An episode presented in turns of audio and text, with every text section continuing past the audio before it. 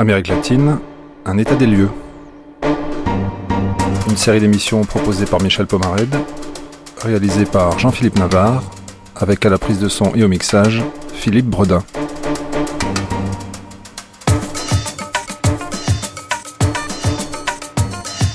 L'économie sud-américaine a l'honneur ce matin jusqu'à 12h30. À 11h, vous découvrirez la vie dans le Comedor de los Pibes à Buenos Aires, ou la lutte de chômeurs qui occupe une ancienne usine dans le centre de la ville, des témoignages entre colère et dignité. À 10h, les trois experts que j'ai invités vous diront tout ce qu'il faut comprendre de l'intégration économique en Amérique latine. L'Amérique latine, c'est bien sûr un continent d'histoire, de destin, de représentation. Nous en avons parlé ensemble depuis le début de cette semaine. Mais c'est aussi un sol, ou plutôt un sous-sol, riche en matières premières, en minerais, en hydrocarbures. Matières premières, matière à reportage ou à récit. Des récits qui ne datent pas d'hier. Dès le début des années 60, la radio s'intéresse à ces questions économiques. Michel Droit s'envole pour les champs pétroliers de Maracaibo, au Venezuela, puis à Paz del Rio, en Colombie, sur les traces de l'acier des Andes. Marie Elmer retrace de sa voix fluette les heures et malheurs des mines d'argent de Potosi, en Bolivie. Jacques Allier est lyrique quand il évoque le cuivre de Chuquicamata au Chili, et enfin Émile Pierre n'est pas en reste dans son analyse du minerai de fer de Macona au Pérou. Vous ne savez pas où se trouve Macona au Pérou. Vous avez tout juste entendu parler de Potosi. Vous ignorez qui est Émile Pierre Qu'importe. Tendez l'oreille, et une fois n'est pas coutume, prêtez-vous à cette étrange sensation du flashback. J'en oubliais presque le titre de cette archive. De l'importance des matières premières. Jour et nuit d'Amérique du Sud, une émission de Michel Droit, mise en onde par Marguerite Tarrer.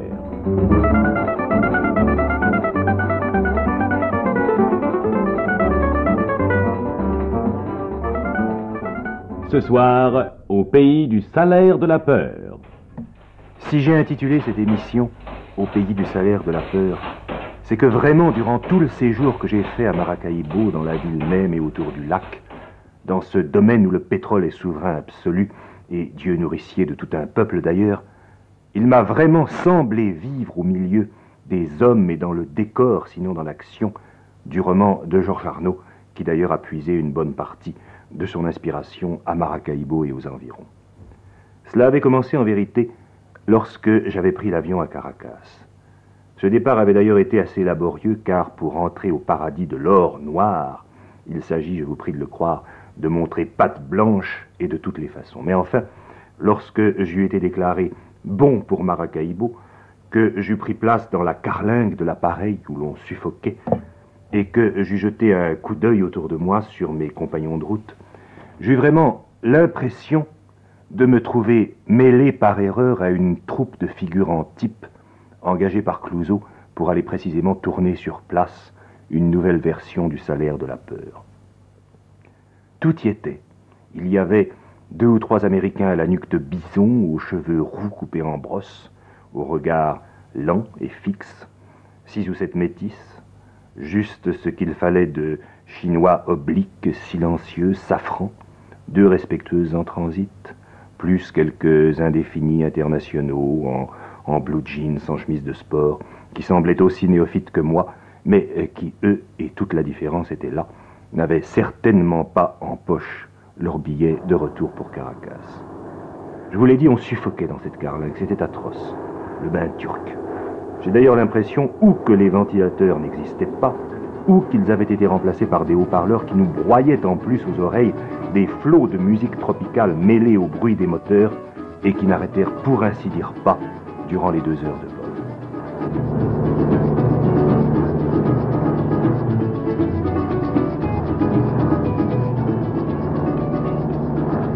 dire par exemple que le Venezuela possède actuellement 11 000 puits en exploitation, qu'il produit 90 millions de tonnes de pétrole brut chaque année, ce qui en fait le deuxième producteur du monde après les États-Unis et le premier exportateur du marché mondial, que le pétrole représente d'ailleurs 98,5% des rentrées en devises étrangères du Venezuela, que ses réserves sont estimées à 13% du total de la planète, etc.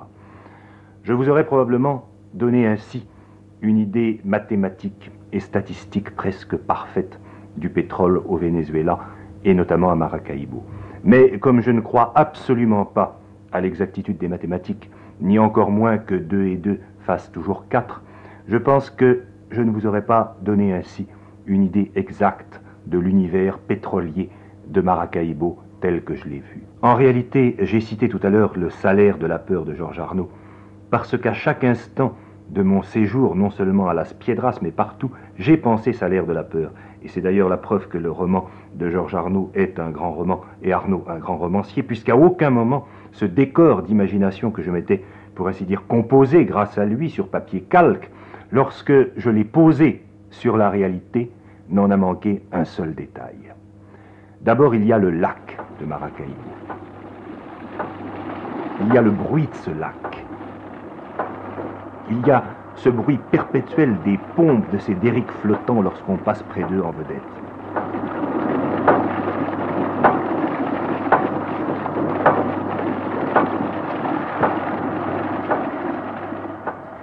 Il y a en gros 2000 derricks flottants sur le lac, une immense forêt lacustre aux matures métalliques qui prolonge de façon assez barbare les frêles rangées de cocotiers qui bordent la côte. 2000 derricks dressés sur ces eaux flasques, gélatineuses, dans cet air lourd, blême, tremblant de vapeur de pétrole, dont on croit toujours qu'il va s'enflammer jusqu'à l'horizon si l'on gratte une allumette.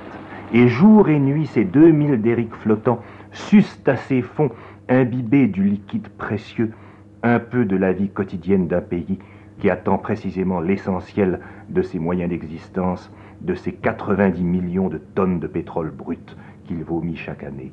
Et lorsque l'on circule ainsi en vedette à travers les tuves bouillantes de ce lac, on pense qu'à la moindre pulsation de l'une de ces sondes, 20 litres de flots noirs sont ainsi aspirés et s'en vont à travers les 3000 kilomètres de tuyauterie de tout calibre vers ces coffres-forts cylindriques aux dômes de métal blanc qui étincelle là-bas sur la rive plate. Un sabotage et c'est l'hémorragie. Une grève, c'est la flébite.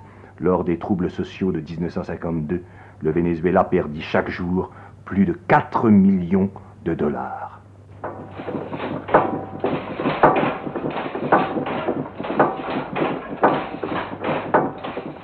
Et puis il y a l'univers du pétrole tout autour de Maracaibo. Toutes ces villes de tôle, ces villages de bois plaqués au sol brûlant, où il ne pousse rien, si ce n'est des cactus en tuyaux d'orgue que l'on nomme des cardones.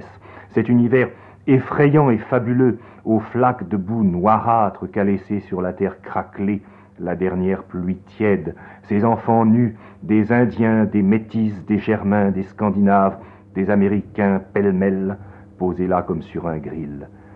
J'avais loué un taxi, et je traversais ces villages qui se ressemblaient tous, qui n'avaient rien si ce n'est le pétrole, c'est-à-dire qui avaient tout. La radio du taxi jouait un air, toujours le même, du moins il me semblait ainsi, comme les villages, comme le pays, comme les gens. Et je regardais en passant de chaque côté de la route ces pompes à essence au port d'armes, seule pièce du décor qui fussent propres, clinquantes même, et qui avaient presque l'air dans chacun, je disais village tout à l'heure, mais le mot village sonne mal, qui avait presque l'air de, statues, d'idoles, d'objets d'un culte, ou encore de monuments aux morts, figés au garde à vous, élevés aux morts du pétrole, pour le pétrole, par le pétrole.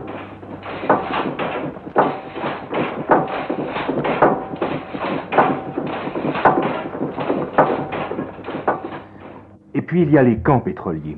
On m'en avait beaucoup parlé, tout ce qu'on m'avait dit était au-dessous de la vérité.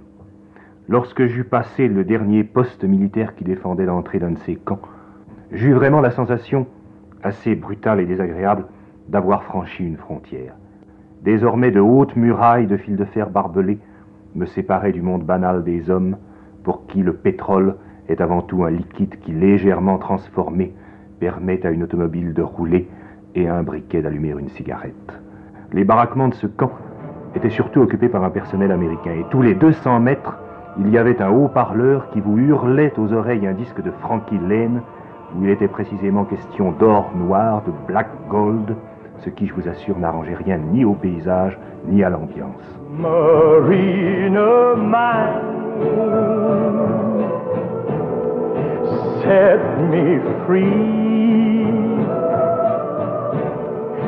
Free from black gold, our love never can be.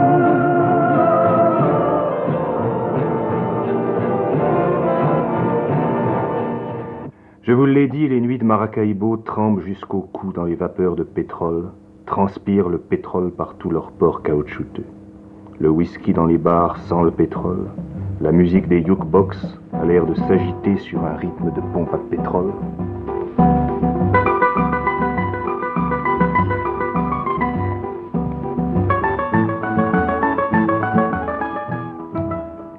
À la Cabeza des Toros, en plein bled, à 20 km au-delà de la ville, du côté des villages des Indiens Guareros, les dancing perdus dans la nuit ont l'air de citernes à pétrole qu'on aurait renversées là et bourrées de filles et de musique, comme d'un carburant pareil à l'autre. À Maracaibo, jour et nuit, le pétrole vous colle aux doigts, au cerveau, au cœur. Tout n'y est que pétrole, et les dérivés du pétrole ne sont pas seulement ceux dont vous trouverez la liste dans les manuels de chimie et d'histoire naturelle bien faits. Alors les citoyens de la nuit de Maracaibo ceux qui flottent debout dans l'air moite, comme des noyés étrangement verticaux, ont l'air d'avoir été noyés dans le pétrole, comme on s'y noirait soi-même si l'on devenait pour sa vie entière citoyen des jours et des nuits de Maracaibo.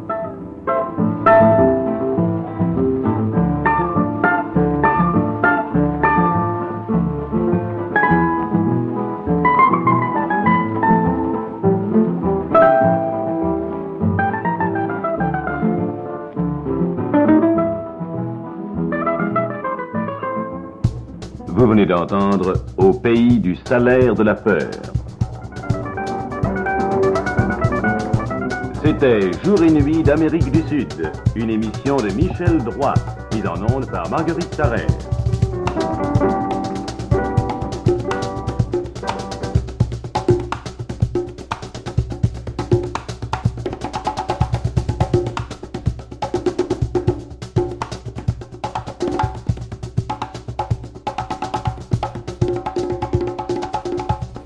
Au programme de notre émission d'aujourd'hui, la Bolivie. Écoutons mademoiselle Marie-Elmer, ex-attachée à l'Institut d'études andines à Lima, qui va nous parler des mines d'argent de Bolivie. La Bolivie est une des zones du globe les plus riches en mines. L'or, l'argent, le cuivre, l'étain, d'autres métaux rares et précieux abondent dans la partie ouest du pays, la cordillère des Andes. Entre ces deux chaînes parallèles, l'occidentale et l'orientale, s'étend le haut plateau, en espagnol altiplano alto, sur une longueur de 800 km, à une altitude moyenne de 4000 mètres, depuis la frontière argentine au sud jusqu'au lac Titicaca et les confins de la République du Pérou. Là, sous une pauvre végétation de steppes rases, le sous-sol recèle d'immenses richesses minérales à peine entamées par des siècles d'exploitation. Les gisements sont énormes, mais ils se trouvent à des hauteurs vertigineuses, 5000 mètres et davantage, loin de toute voie de communication, dans des solitudes glacées. Depuis le début de notre ère, des Indiens d'origine asiatique peuplent le haut plateau.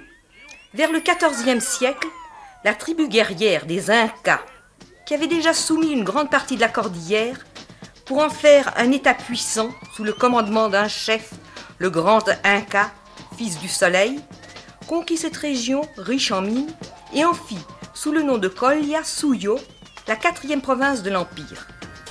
Au XVIe siècle, les conquérants espagnols, attirés par les trésors des Incas, la soumirent rapidement. Elle s'appela alors le Haut-Pérou et fit partie de la vice-royauté de Lima. Lorsque sonna l'heure de l'indépendance, le pays prit le nom de Bolivie en hommage au libérateur Simon Bolivar. Les mines y ont toujours été exploitées, mais c'est au XVIe et au XVIIe siècle qu'ont été atteints les chiffres les plus élevés pour la production de l'or et de l'argent. Des quantités massives de métaux précieux affluèrent d'Amérique en Europe et bouleversèrent les conditions de la vie économique dans le vieux monde. Aussi, l'histoire des mines d'argent du Pérou est-elle la clé de celle des temps modernes Bien avant la venue de Christophe Colomb, bien avant les Incas, Les Indiens Collias et Aymaras, établis sur le haut plateau andin en communautés agraires et pastorales, avaient découvert les richesses de leur sous-sol. Ils appréciaient, plus que l'or et l'argent, le cuivre, dont ils forgeaient leurs armes et leurs outils. Le fer, en effet, n'existe en Amérique que sous des formes de minéralisation très difficiles à traiter. Les Aymara découvrirent comment allier le cuivre et l'étain pour produire un bronze dont la trempe et la dureté étonnent encore. L'or et l'argent ne leur servaient que de parure et d'ornement pour le culte de leur dieu, car ils ignoraient l'usage de la monnaie de métal. Leur technique ingénieuse suppléait au manque de fer et de charbon et d'oxygène. Ils enfonçaient dans la roche des coins de bois dur mouillés. À défaut d'explosifs, le gel de la nuit faisait éclater la pierre. Ils creusaient ainsi des cavernes d'une profondeur de soixante mètres, d'où partaient, à droite et à gauche, d'étroits boyaux montants et descendant à la poursuite du filon. Seul un homme pouvait y ramper comme un ver sur les coudes et sur les genoux. Il grattait avec une corne de cerf, en guise de pic ou de barre, et traînait le minerai au dehors, dans des sacs en peau de lama. La fusion se faisait dans des creusets d'argile, au-dessus d'un feu, que dix ou douze Indiens avivaient, en y insufflant de l'air, au moyen de longs tubes de bronze, les fuelles. Pour l'argent, qui ne fond pas quand on le chauffe, les Indiens découvrirent qu'il coule si on y ajoute du plomb. Aussi écrasaient-ils le minerai sous une grosse pierre ronde roulant sur une dalle et actionné à bras le kimbalete. Puis, il le mêlait à du plomb ou à de la galène.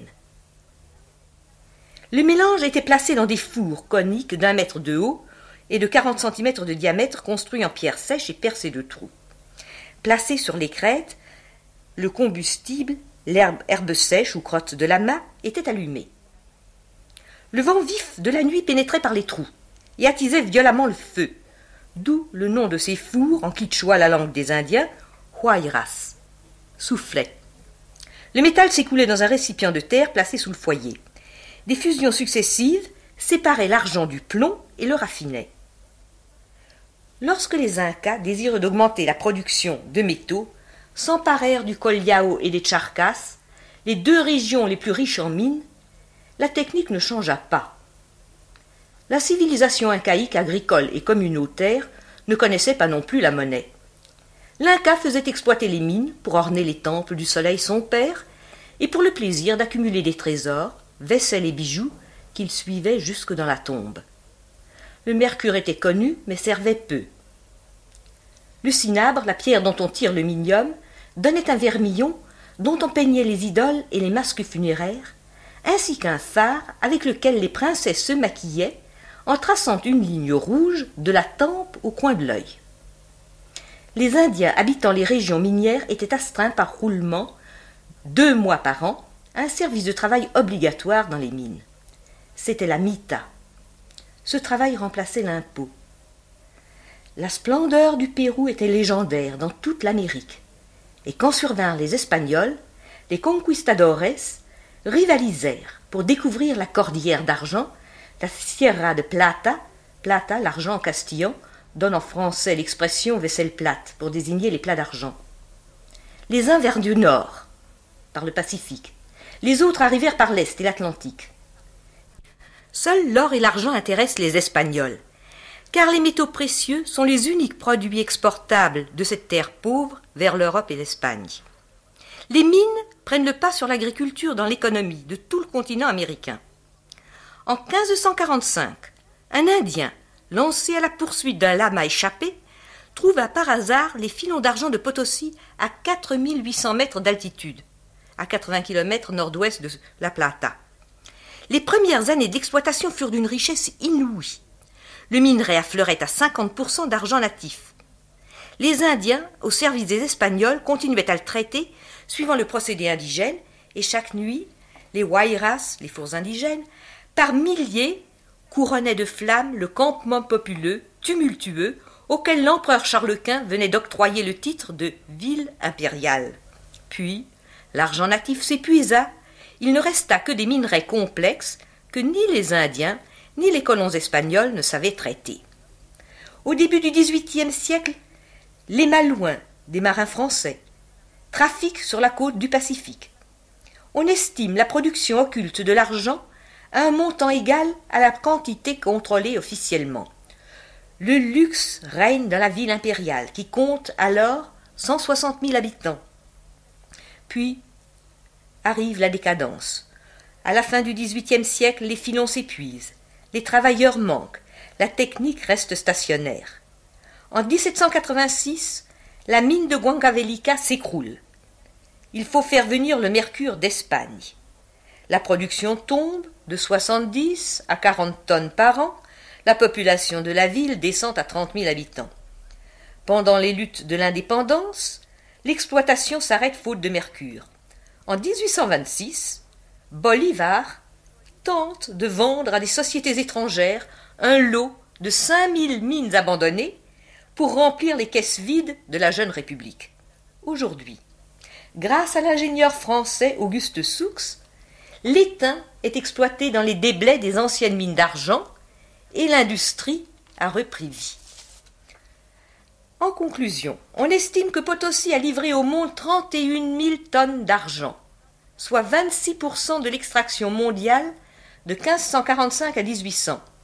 Cette énorme masse d'argent injectée dans la circulation monétaire provoqua l'inflation et la dévaluation de la monnaie. Les prix décuplèrent au cours du XVIe siècle à l'affolement général. Pourtant, dès 1568, Jean Baudin avait vu la cause de cette montée des prix dans l'afflux des métaux précieux d'Amérique. L'Amérique, c'est alors le Pérou, et le Pérou, c'est Potosi. Cette abondance d'argent stimula l'industrie, surtout en France, au siècle de Louis XIV et de Colbert. C'est de l'argent de Potosi qu'est né le capitalisme moderne. Nous venons d'entendre mademoiselle Marie Maire, ex-attachée à l'Institut d'études andines à Lima, qui nous a parlé des mines d'argent de Bolivie.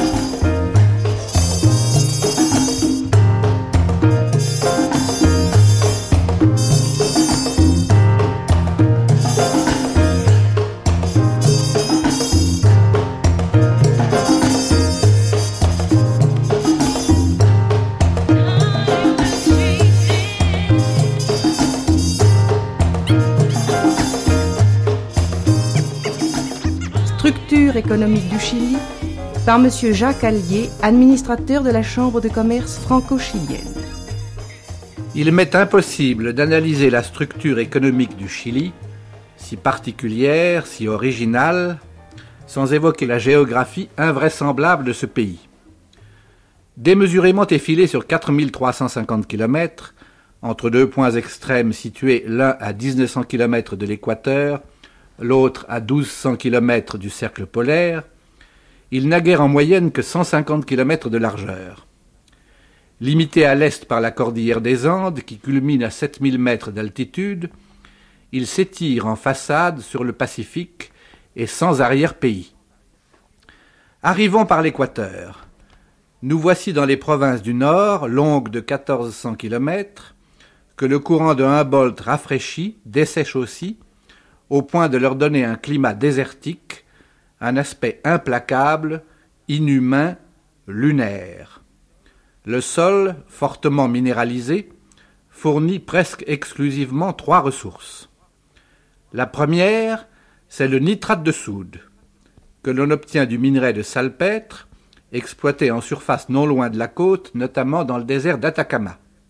Ce district, après avoir été en 1879 l'enjeu d'une guerre avec le Pérou et la Bolivie, a fait au début du XXe siècle la fortune du Chili, qui bénéficiait alors du monopole mondial des engrais azotés.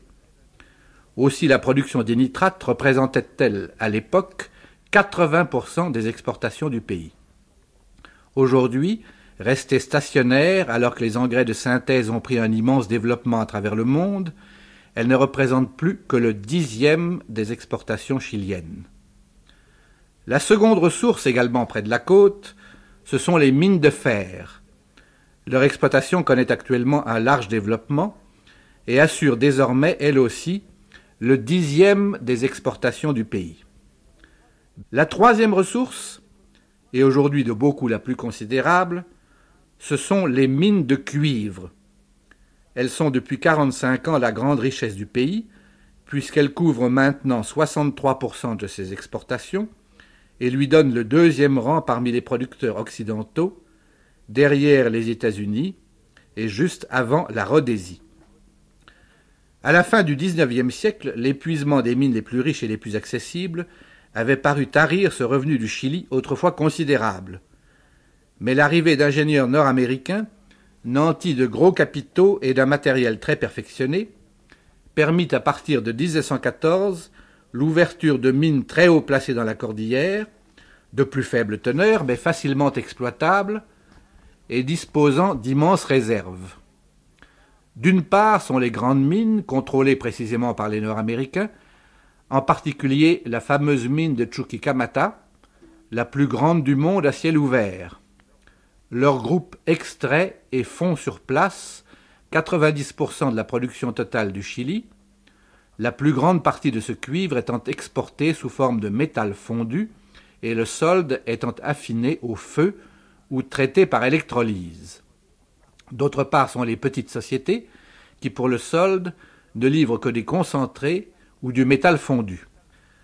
Disons en bref de cette zone nord qu'elle a une importance économique décisive, puisque pratiquement le Chili a tiré d'elle toutes ses richesses et qu'aujourd'hui encore, elle assure le développement du reste du pays.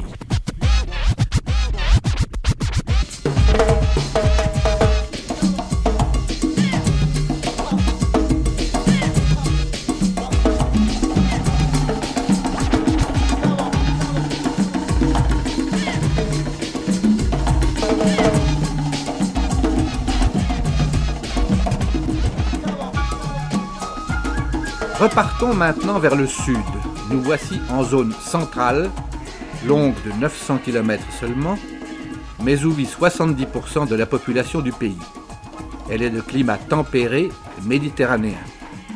Là est la capitale, Santiago, dont le développement est d'autant plus rapide que s'y sont concentrées la plupart des industries, tandis que son port, Valparaiso, n'a guère cessé de décliner depuis l'ouverture du canal de Panama. Dans la cordillère, nous retrouvons de grandes mines de cuivre, mais dans la plaine d'alluvion sont les régions de culture et d'élevage, inégalement fertiles d'ailleurs, et qui ne couvrent que le vingtième du territoire national. De telle sorte qu'elles ne peuvent subvenir entièrement aux besoins du pays, cela d'autant plus que les capitaux manquent et que les rendements sont bas, en bonne partie à cause d'une structure agraire encore défectueuse. Nous voici arrivés à la zone sud, très peu peuplée, mais longue de 2000 km. Elle débute par d'immenses forêts, encore peu exploitées, mais qui constituent une des grandes réserves mondiales de bois et alimentent d'ores et déjà une industrie de la cellulose et du papier journal située un peu plus au nord et dont la production est en partie exportée. Toujours plus au sud, cette zone se caractérise par les interminables steppes de la Patagonie, au climat océanique froid, venteux, pluvieux.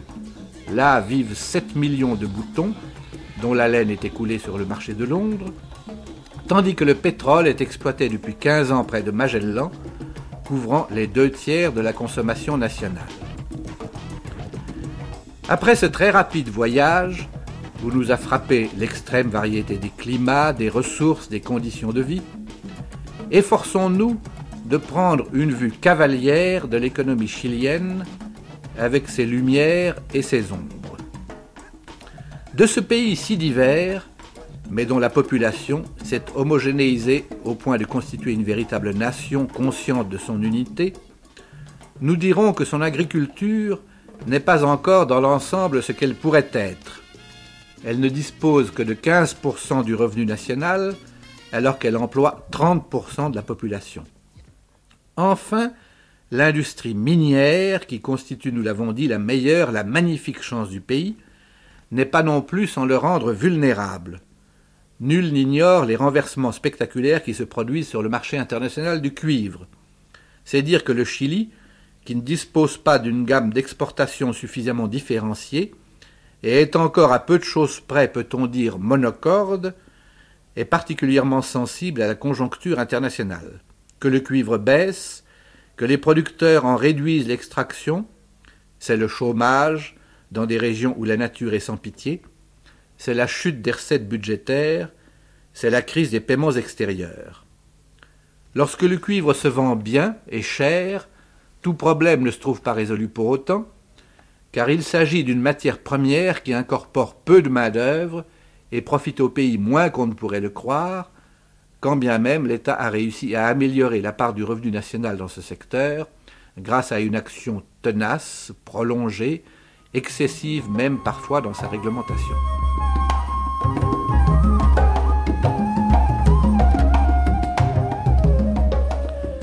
La vérité, c'est qu'à part l'aménagement ultramoderne de telle ou telle mine, le Chili est insuffisamment équipé, alors que ses besoins sont immenses, à l'image de tous les pays jeunes. Les investissements étrangers y sont très considérables, certes, ceux des États-Unis surtout, qui exercent de ce fait un rôle prépondérant dans le domaine économique. Et pourtant, l'argent est rare dans le pays, les taux d'intérêt prohibitifs. La conséquence de ces défauts de structure, c'est le déséquilibre presque chronique de la balance des comptes, le déficit budgétaire, la spirale inflationniste, la poussée des prix, la faiblesse de la monnaie nationale sur les marchés extérieurs, les difficultés sociales enfin, celles-ci ayant atteint à un certain moment une réelle acuité, en dépit des satisfactions accordées aux classes laborieuses par une législation très avancée. Le gouvernement a entrepris la remise en ordre de l'économie. Assainissement du budget, refonte de la réglementation d'échange, mesures de tous ordres destinées à encourager l'expansion économique.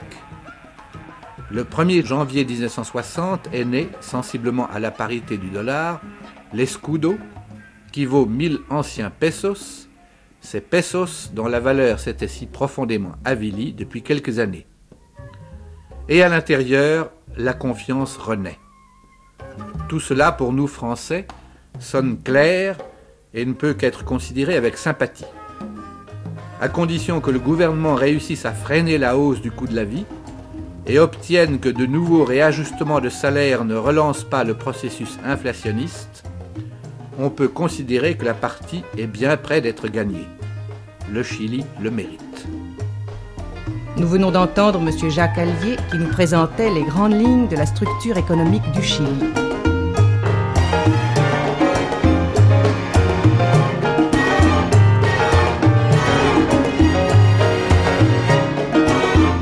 Écoutons M. Émile Pierre qui a intitulé sa conférence Le Pérou, son économie, son industrie. C'est avec plaisir que je réponds à la demande qui m'a été faite de venir ici parler pendant quelques minutes du Pérou et de son industrie. J'ai en effet eu la chance de vivre pendant plus de quatre années dans ce pays si sympathique où j'y avais été appelé pour diriger le montage et effectuer la mise en route de l'usine sidérurgique de Chimbote, construite par l'industrie française. Pendant cette période, j'ai même eu l'occasion d'y accueillir et d'y piloter notre ami Michel Droit lors de la tournée qu'il effectuait à l'époque en Amérique du Sud. Tout d'abord, quelques mots sur la configuration générale du Pérou.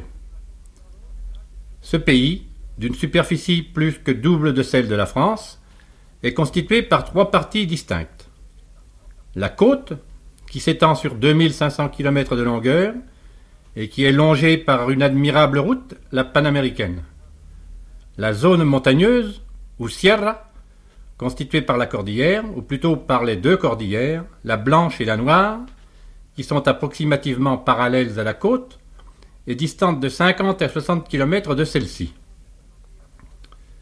La cordillère blanche possède des sommets très élevés, en particulier le Huascaran, de 6800 mètres d'altitude.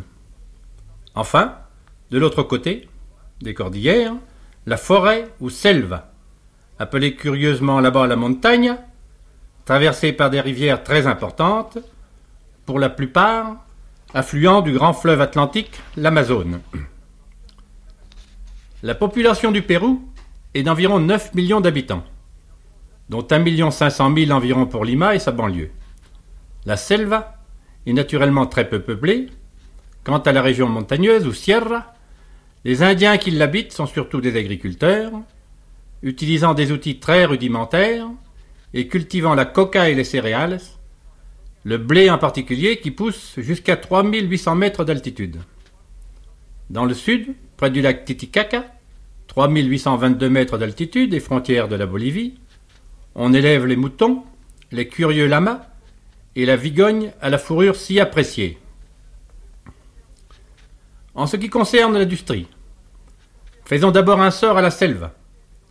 Cette région possède des forêts tropicales immenses, avec des bois de toutes essences, hélas très peu exploités à cause de la difficulté d'y accéder. On n'y arrive en effet que par l'avion, qui met 4 heures de Lima à Iquitos, capitale de la selva, ou par bateau, lesquels doivent obligatoirement faire le tour par le canal de Panama ou le détroit de Magellan, pour arriver au Brésil et remonter l'Amazone, ce qui correspond à un voyage de deux mois minimum. Il y a tout de même une route qui franchit la cordillère, par un col de 4853 mètres d'altitude, soit à une altitude plus grande que celle du Mont Blanc, et arrive à Pucallpa, sur l'Ucayali, affluent de l'Amazone.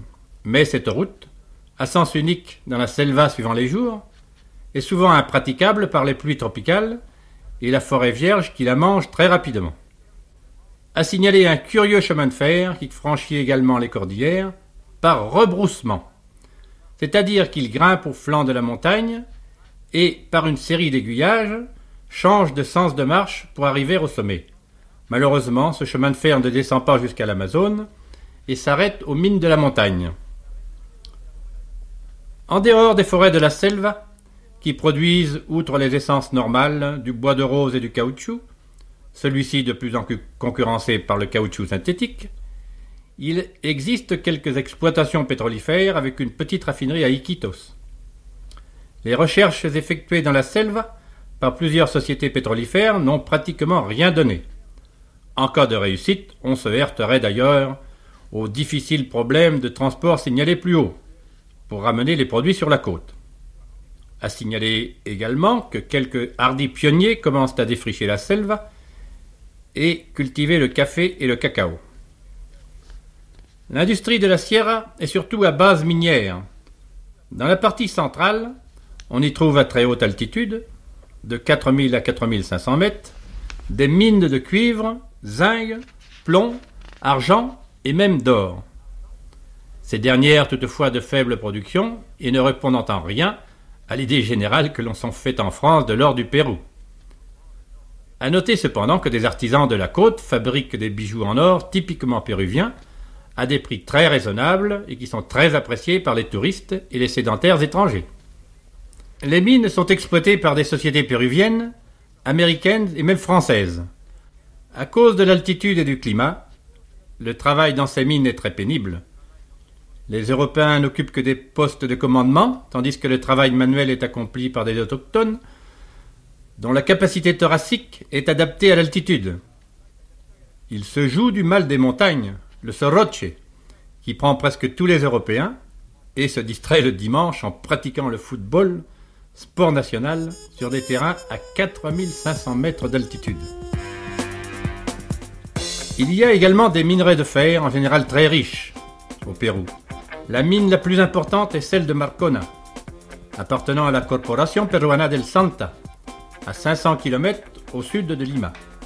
Elle est exploitée par une société américaine, avec des outils extrêmement puissants et modernes. Le minerai est embarqué au port de San Juan et dirigé sur Chimbote, sur les USA et même sur l'Europe. J'allais oublier, the last but not the least, l'important centre cuprifère de Toquepala, mine à ciel ouvert, qui vient d'être mise en exploitation par un pool composé de sociétés américaines et péruviennes, lesquelles ont créé une énorme installation moderne avec une usine de concentration et une fonderie de cuivre, en même temps qu'une véritable ville qui comprend, outre des logements confortables pour les ouvriers, des installations sanitaires, sportives et culturelles, auxquelles ne sont guère habitués les travailleurs du pays. Enfin, le Pérou est également riche en charbon.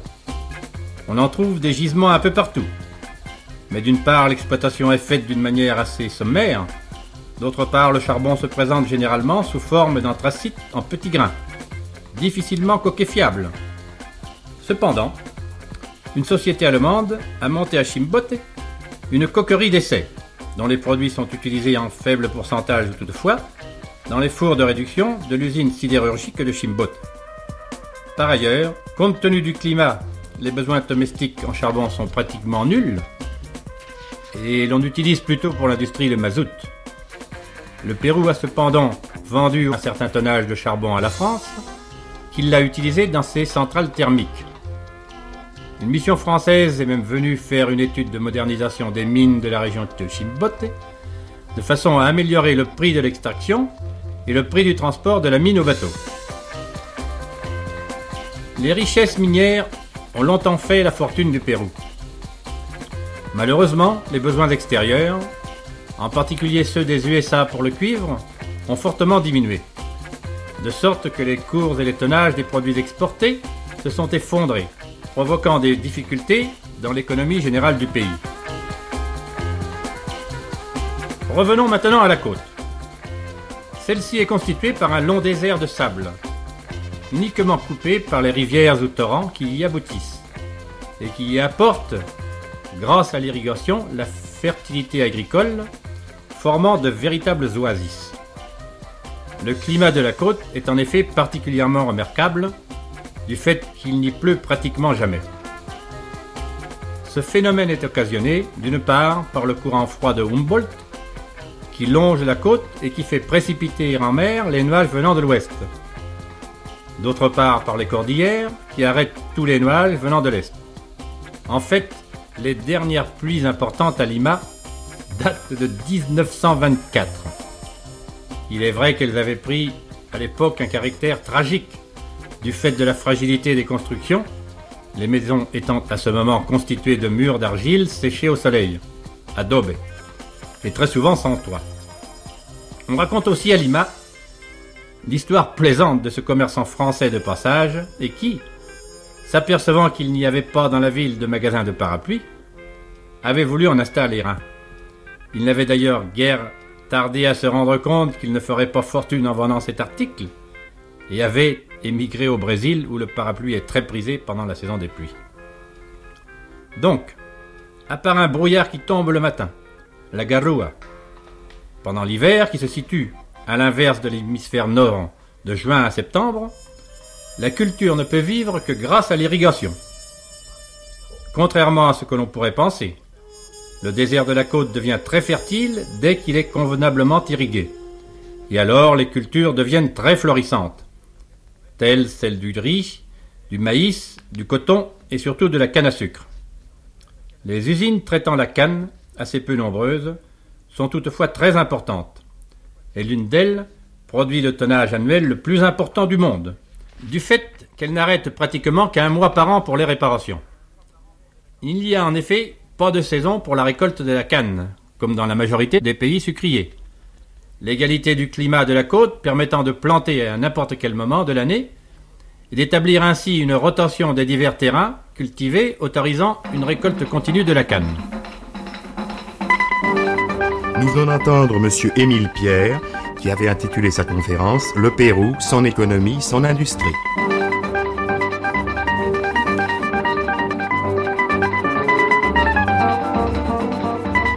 Jours et nuits d'Amérique du Sud. Une émission de Michel Droit, mise en onde de Marguerite Tarrère.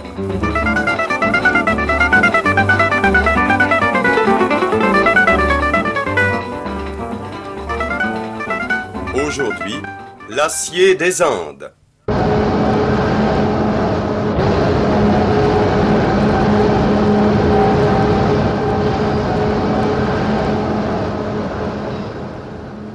Ces bruits qui sont les bruits rigoureux classiques d'une grande aciérie moderne en marche, je les ai entendus et enregistrés dans l'un des endroits du monde au sein duquel ils étaient probablement les plus inattendus.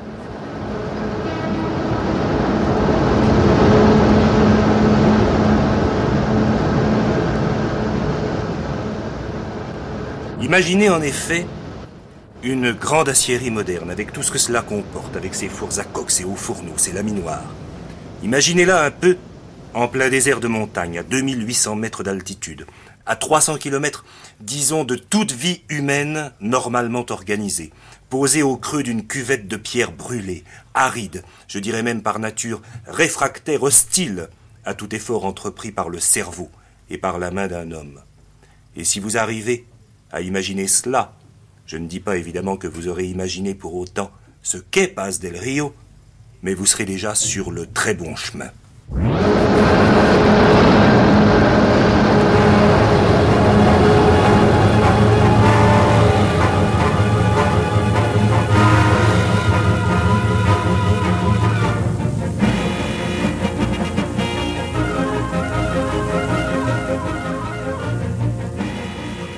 Lorsqu'on arrive à Belencito comme je l'ai fait, c'est-à-dire venant de Bogota, après avoir survolé durant deux heures les hauts plateaux et les chaînes des Andes, et lorsqu'après avoir atterri sur une piste taillée à même le rocher, après avoir fait encore une vingtaine de kilomètres de mauvaises pistes, lorsqu'on découvre tout à coup, au fond de cette cuvette désolée couleur de soufre, de rouille et de cendre, cernée de cimes déchirées se découpant sur le ciel pâle, lorsqu'on découvre tout à coup la silhouette de la scierie, surmontée de ses fumées jaunes et grises, entourée de ses amoncellements ocre de minerais et noirs de charbon, lorsqu'on découvre un tel ensemble si miraculeusement intégré à la grandeur sauvage du lieu, où l'on s'émerveille en silence que cette aciérie et son décor qui, malgré les apparences, paraissaient si exceptionnellement prédisposés l'un à l'autre, se soient enfin trouvés, où l'on perd pied.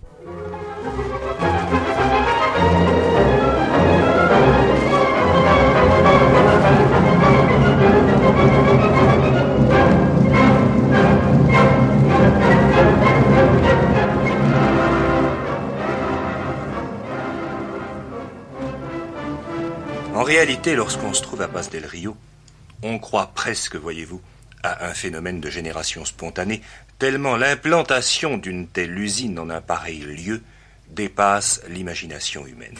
Et pourtant cela s'est fait. Mais cela s'est fait de façon tellement incroyable que même l'explication minutieuse et raisonnable de l'opération Paz del Rio, dans ses détails, dépasse l'entendement. Je vais essayer tout de même de vous en résumer schématiquement les différentes phases, et vous allez probablement juger par vous-même.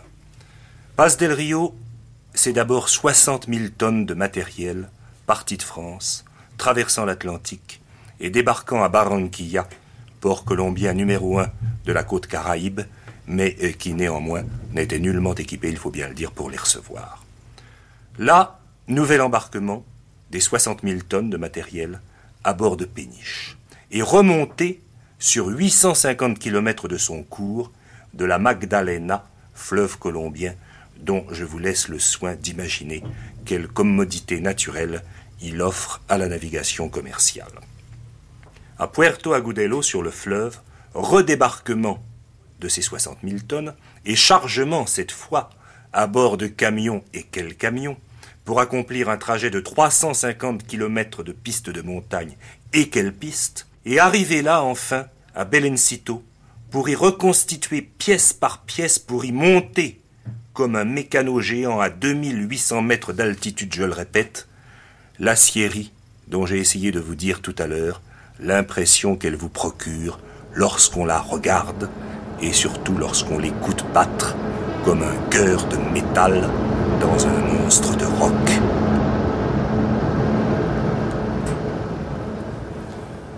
Paz del Rio a donc été construit avec du matériel français, avec des capitaux français, mais surtout grâce à un labeur qu'il n'est pas exagéré de qualifier de titanesque, accompli par des ingénieurs, par des techniciens français et colombiens, dans une admirable communauté de travail et d'esprit. Il y eut à Belencito, au moment du montage de la scierie, jusqu'à 500 techniciens français vivant avec leurs familles dans cette ville surgie elle-même en pleine montagne sur l'emplacement du hameau indien de quelques cases d'autrefois. Un soir à Paz del Rio, Monsieur de Scherf, qui assure la responsabilité technique de la scierie, m'avait emmené à travers la planta assister à une coulée de fonte auprès des hauts fourneaux. Je dois dire que le spectacle d'une coulée de fonte dans la nuit est parmi ceux qui m'ont toujours fasciné, que ce soit à Thionville, à Düsseldorf, à Pittsburgh ou ailleurs, Mais à Paz del Rio, lorsque les flamboiements écarlates ou dorés s'en vont frapper les pentes désertes de ce cirque de montagne, à l'intensité dramatique d'une telle vision s'ajoute alors une grandeur sauvage et presque inhumaine dont il n'existe guère, je crois, d'exemple équivalent au monde.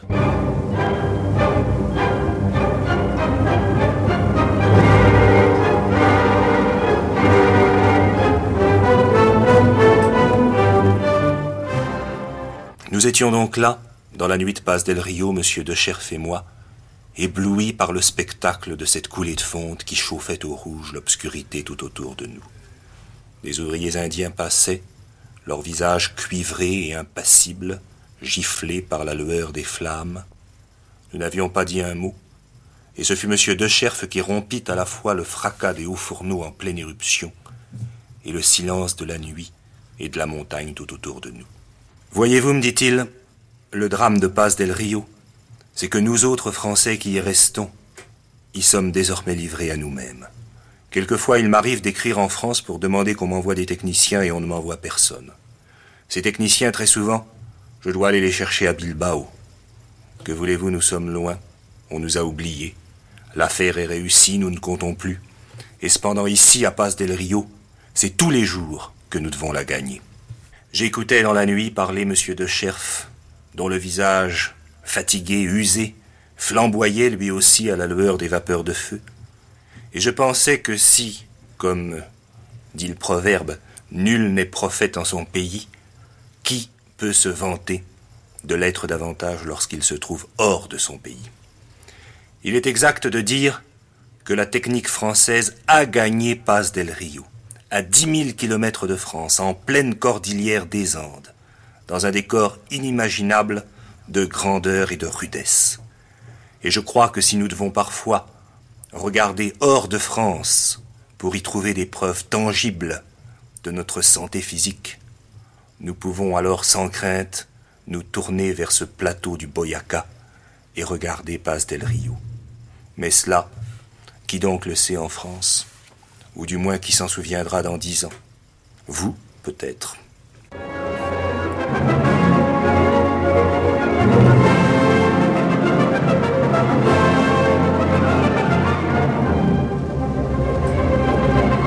De l'importance des matières premières. Documentation INA, Philippe Chaligné. Pour approfondir cette archive, rendez-vous sur notre site internet. L'adresse c'est www.franceculture.com. Vous venez d'entendre L'acier des Andes. Ne partez pas, dans un instant, notre débat.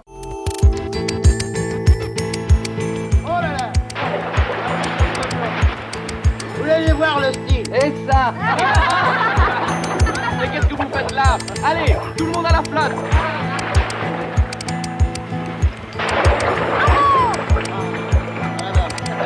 Tu vas me le payer, toi. J'adore revenir payer Des voyages, de grandes traversées thématiques, des remontées dans le temps, des chemins ludiques. Jusqu'au 27 août, c'est l'été sur France Culture.